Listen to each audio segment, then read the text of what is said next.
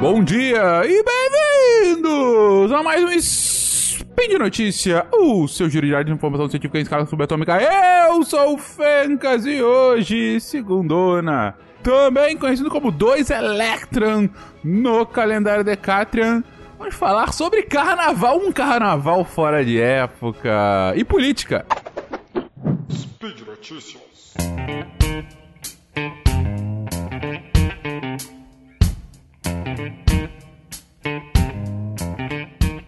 Queridões, a gente teve aí um carnaval fora de época. Na verdade, não foi um carnaval inteiro, né? Foram escolas de samba que, por conta da pandemia, acabaram não desfilando durante o carnaval. E aí o desfile foi reagendado para um pouco depois da Páscoa, né? Quase dois meses depois da data que deveria ter sido de fato. Então tivemos aí um, um desfile em final de abril. É, e sempre aquela coisa maravilhosa, né? Eu, pessoalmente, eu gosto muito de acompanhar pela TV escola, os desfiles de escola de samba. Acho sempre muito divertido. Foi uma tradição que eu herdei aqui da minha mãe, que adorava. Minha mãe comprava, fe... comprava fantasias. Uh, e ficava lá na TV mesmo vendo os desfiles. Falava que ia ver todos os desfiles, mas dormia no terceiro, essas coisas, sabe? E aí, me, mesmo aqui do Canadá, eu coloquei aqui na TV, consegui ver os, os desfiles, boa parte deles. É, principalmente os desfiles do Rio, né? Que eu sou mais acostumado, mas os desfiles de São Paulo também tem, tem melhorado paulatinamente. É, e uma coisa que me impressionou, e eu vi que também gerou uma repercussão boa, foi o tom político. O tom político bastante claro de praticamente todas as escolas, né? Claro, muitas, muitas não, absolutamente todas com uma uma, uma, carga emocional muito grande depois de dois anos sem desfile por conta da pandemia, então tinha aquela coisa mais encruada, então tava todo mundo meio puxa, nós vencemos, a gente conseguiu estar aqui, todos são campeões e tudo mais. Mas o tom político foi recorrente em muitos, muitos desfiles, alguns mais explícitos, alguns mais velados. Uh, mas o, o, na média, todos muito claros. Todos muito claros de que, olha, vamos passar aqui a nossa mensagem. Vamos passar uma mensagem muito, muito cristalina para todos vocês. De posicionamento político, né? Então, Uh, mas isso tá longe de ser novidade. Tá longe de ser novidade. Uh, carnaval e política são assuntos que se misturam desde muito antes da gente ter esses desfiles organizados das escolas de samba. Desde que começaram os primeiros bloquinhos, as primeiras manifestações, as primeiras músicas. Carnaval e política se misturam. O carnaval sempre foi um momento em que artistas utilizavam para canalizar sua mensagem, sua mensagem de crítica ao poder atual, de aspirações a um outro tipo de mundo, passar de fato alguma mensagem simbólica, né, para que fosse, enfim, cantado por todos os foliões, né, e a mensagem pudesse ser multiplicada. O número de marchinhas e de outras músicas totalmente relacionadas com críticas políticas do carnaval é, é inúmero. A gente tem exemplos desde o início do século passado. A gente já teve marchinha é, é, zombando da gripe espanhola, falando da crise econômica divina da, do, do crash de 29, falando, tirando graça do, do Hitler, sendo usado politicamente pro Vargas é, é, ser eleito, é, falando o tempo todo da censura durante a ditadura e mais recentemente criticando o governante de ocasião. Então, a, a, o carnaval, ele sempre foi um locus, sempre foi um espaço para que a população pudesse exprimir os seus sentimentos políticos vigentes. Inclusive, há alguns pesquisadores do carnaval que dizem que é, em momentos de maior estabilidade política socioeconômica, são momentos em que o carnaval é mais chato. Porque ah, o, o, carnaval ele acaba se superando justamente como um espaço de, de, de abertura, de dar um fôlego, uma renovada, de, de ter um espaço em que a crítica ainda mais exagerada não só é mais permitida, entre aspas, como ela é muito mais bem vista, né? É, mas o meu foco aqui é falar menos das marchinhas e do carnaval de rua e mais do que a gente chama hoje do carnaval organizado, né? Os desfiles da escola de samba. Que tem as suas regras, que tem as suas. Uh, os seus contextos, os seus parâmetros, né? Visando a uma. tem hoje um, um caráter de competição bastante grande. Mas ainda assim, é um espaço que não está isento da crítica política, muito pelo contrário, como a gente está vendo esse, vendo esse ano e viu nas, nas últimas décadas. Então, a gente tem um sem número de exemplos uh, de escolas que criticaram abertamente algum governante ou, ou falaram de alguma temática é, é, de, de um ponto de vista crítico e que acabou chamando bastante atenção.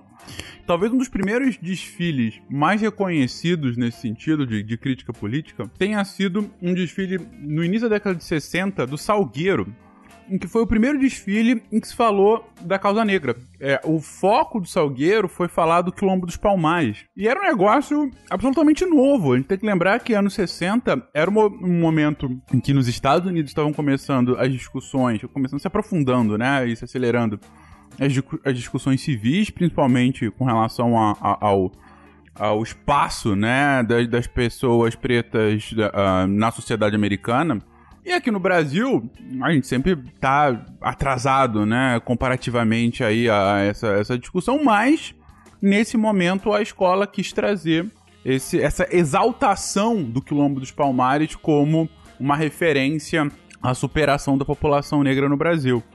E foi um desfile muito emblemático e muito popular à época. Tão popular que no final a, a, o método de, de julgamento era um pouquinho diferente mas no final, os, uh, uh, os jurados quiseram dar o prêmio pra Portela, porque ficaram escandalizados com aquele desfile que era tava desvirtuando, como assim, quilombo e tudo mais.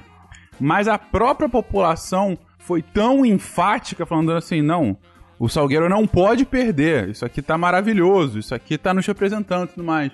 Que uh, houve uma reversão do julgamento dos jurados e aí eles deram um prêmio para as cinco primeiras escolas, inclusive o próprio Salgueiro, para evitar uma mobilização social maior uh, contra né, os próprios jogadores.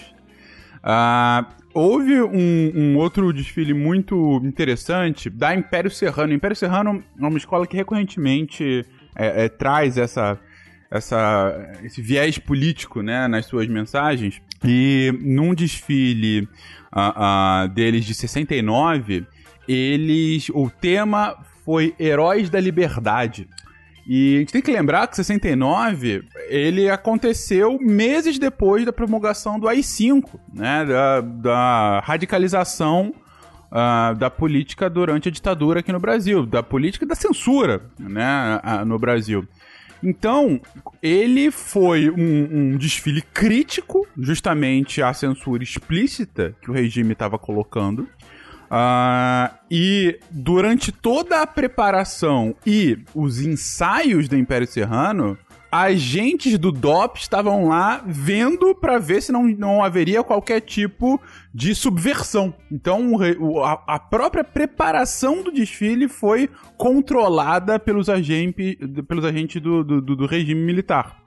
Uh, e tanto assim o foi que ao longo da, do samba, né, do, do, do, da, da, canção, uh, uma das, das palavras que se tinha é que a escola evocava por uma revolução. E ela foi obrigada a trocar revolução por evolução porque senão o samba seria por demais subversivo, né? Um dos desfiles mais famosos, né, talvez um dos mais emblemáticos que a gente tem uh, que mistura justamente uh, uh, desfile de escola de samba e política, seja o desfile de 89 da Beija-Flor, né? Bom, se você acompanha minimamente a história, você já sabe do que eu tô falando. É, nesse desfile, a, a Beija-Flor, ela tava com, com um tema extremamente crítico à pobreza no Brasil, né? A gente tem que lembrar, 89 é o final, é, é o início do, da, da, da nova república, né? Mas é, é, é pegando a rebarba do, do, do, fim do regime militar e principalmente pegando a hiperinflação. Foram os últimos anos antes do plano real, então era um momento assim que a gente estava trocando de moeda cada ano, uma hiperinflação de milhares de por cento ao ano. Uh, e, claro, a pobreza assolando o país por conta daquela hiperinflação. E aí vem a Beija-Flor com um desfile falando sobre ratos e urubus larguem a minha fantasia. O que em si só já era algo bastante é, é, provocador, mas de tudo, o que entrou para a história foi que ao final do desfile, o Joãozinho 30, que era o carnavalesco da, da Beija-Flor naquele momento, quis colocar num dos carros alegóricos, que eram muito menores, né, muito menos suntuosos do que os carros de hoje em dia, mas quis colocar um Cristo Redentor, a imagem do Cristo Redentor, vestido de mendigo e, e rodeado por mendigos também, né? Então, para falar, olha, até o Cristo até o Cristo está aqui envolto a, a, essa pobreza. Só que assim que a notícia de que a Beija-Flor faria isso é, acabou ganhando tração na mídia, diversos grupos religiosos se opuseram a isso, falando que era uma deturpação de uma imagem santa e simplesmente proibiu-se que houvesse qualquer tipo de evocação à imagem de Cristo naquele desfile. E a resposta da Beija-Flor foi o que ficou icônico, né? Até hoje você pode encontrar, é uma das imagens mais é, é, é, é, conhecidas dos desfiles do Rio de Janeiro, que é a, a imagem do Cristo com um, um saco preto em cima, com um grande pano preto, é, é, mostrando a censura, segurando a mensagem, mesmo proibido, olhai por nós. É, é, é, uma, é, é, de uma força tão grande porque você não precisa ver a imagem. Você sabe o que, é aquilo. Você sabe qual é a censura, né? Então, é, é o típico caso em que a censura acaba eh, ganhando um, um efeito multiplicador da mensagem, que já seria forte, mas a mesma mensagem censurada ganha. ganha eh, a Beija-Flor não ganhou aquele desfile de 89. Ela perdeu, mas esse é o desfile lembrado, é o desfile que perdurou gerações. Por quê? Porque foi censurado e essa censura foi, inclusive, explorada politicamente pela escola muito, muito habilmente. Ah, e, essa imagem ela é repetida até hoje, volta e meia tem alguma referência dado o, o significado né, histórico da mesma. Né? Ah, recentemente a gente teve uma, um desfile bem interessante da, da Imperatriz Leopoldinense, isso já agora, 2016, 2017, ah, falando mal do agronegócio, né? Fazendo uma crítica sobre como o agronegócio estava associado à destruição do, do, de biomas brasileiros como, e da própria população indígena, que era o foco deles naquele momento. É, foi um outro caso em que a tentativa de censura quase eh, multiplicou muita mensagem, porque diversas associações do agronegócio tentaram impedir que a Imperatriz levasse aquela mensagem, levasse. Tinha uma, uma comissão que era toda formada ah, por, por, por, por, agricultores, né? Pessoas do agronegócio com um símbolo de veneno e tal. E, e o agronegócio quis impedir isso e, enfim, acabou, não conseguiu fazer isso e, e acabou passando e, e, ganhou a mensagem, foi multiplicada, né? É, um, falando, até eu tô muito focado com o Rio, que é onde tem os mais icônicos, mas São Paulo, é, principalmente mais recentemente, tem sido, o Carnaval de São Paulo tem evocado muito questões é, é, políticas também. Nesse ano, inclusive, várias escolas têm, têm, têm falado ah, muito de política, mas talvez uma das, das inter mais interessantes que acabou ganhando espaço na mídia ah, foi com relação. É, é, foi em 2018, quando Tuiuti ela fez os manifestoches, né? Ah, não sei se vocês se lembram que era uma toda, toda uma ala de pessoas fantasiados daquele pato de borracha da Fiesp, mas todas com uma mão em cima, como se fossem títeres, né? Como se fosse algum tipo de marionete, né? Mostrando a, a, que era uma massa de manobra que estava sendo explorada politicamente naquele momento, né? Que é toda aquela movimentação que surge em 2013 e aí vai paulatinamente sendo deturpada, é, sendo politicamente é é, é, é, sequestrada, vamos colocar assim, principalmente a partir de 15, 16, e aí acaba levando ao impeachment, ao Temer, que também é criticado pela própria escola. O Temer ele aparece como um, um vampiro, né? É, é, é, cheio de dinheiro. Foi, foi um momento em que o Temer foi, foi a época do, do, do, do, escândalo do Temer e, e da mala, do não renuncio e tal. Então fica muito forte, né, naquele momento. É, é, é, um exemplo também mais recente. Assim como são exemplos recentes no Rio, há disputa muito clara nos carnavais de 18, 19, uh, do, do, das escolas contra o prefeito, né? Porque depois de muitos anos, o, o Crivella sendo eleito e o Crivella tendo uma base evangélica muito forte, ele tirou muito do financiamento público que as escolas tinham, criou várias dificuldades para blocos desfilarem e tudo mais. E, claro, houve uma, uma reação muito clara né, das escolas falando: olha, você está tentando nos calar aqui Uh, e, e, e, a mensagem muito clara era: com dinheiro ou sem dinheiro eu brinco. Né? Vai, isso aqui vai acontecer, né?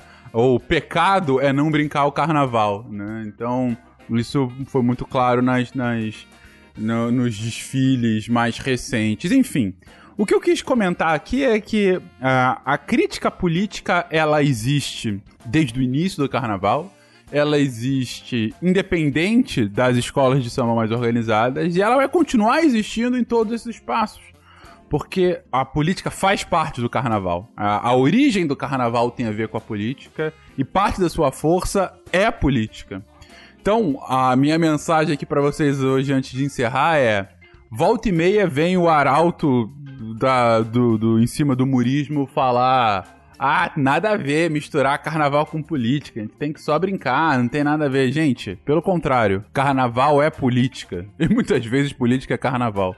Então, sempre quando se ouvir isso, dá dois passos para trás, pensa bem e fala: será que esse cara tá entendendo de fato o que, que é a maior manifestação cultural brasileira? Claro que a gente tem outras manifestações regionais muito, muito importantes, mas talvez uh, o carnaval não, não tenha. Seja algo totalmente brasileiro. Em cada estado, em cada região, o carnaval ele é brincado, ele, ele acontece de uma forma diferente. E acontece também com política, não pode esquecer, sei lá, os, os bonecões de Olinda que fazem uh, críticas de homenagens a políticos, por exemplo, também vão, vão muito nesse caminho. É, mas enfim, eu, eu, quis comentar aqui uma coisa mais do Sudeste, não existe só aqui, mas é, acaba sendo mais propagandando é, é, pro resto do Brasil, né? Das, das, das escolas de samba, é, principalmente do Rio, mas também de São Paulo. É, e essa, essa mensagem política que é muito clara, então sempre que alguém tentar é, despolitizar o carnaval, pensa bem, é, despolitizar o carnaval é matar o carnaval. E se você quiser que o nosso carnaval aqui no Deviante continue, se você gosta desse projeto, considere apoiá-lo no PicPay, no Patreon, no Padrim. Ah, e se você quiser comentar, deixa aí seu comentário no episódio, manda um e-mail pra gente, contato.com.br. E se você quiser continuar nos ouvindo, fique ligado que amanhã tem mais. Um beijo pra vocês e até amanhã. Tchau, tchau, gente.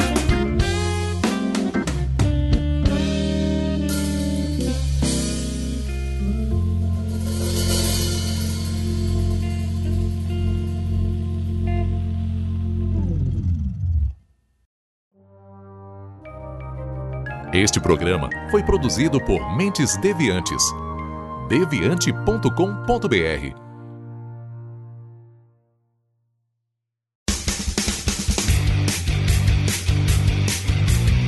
Cortes, edição de podcast.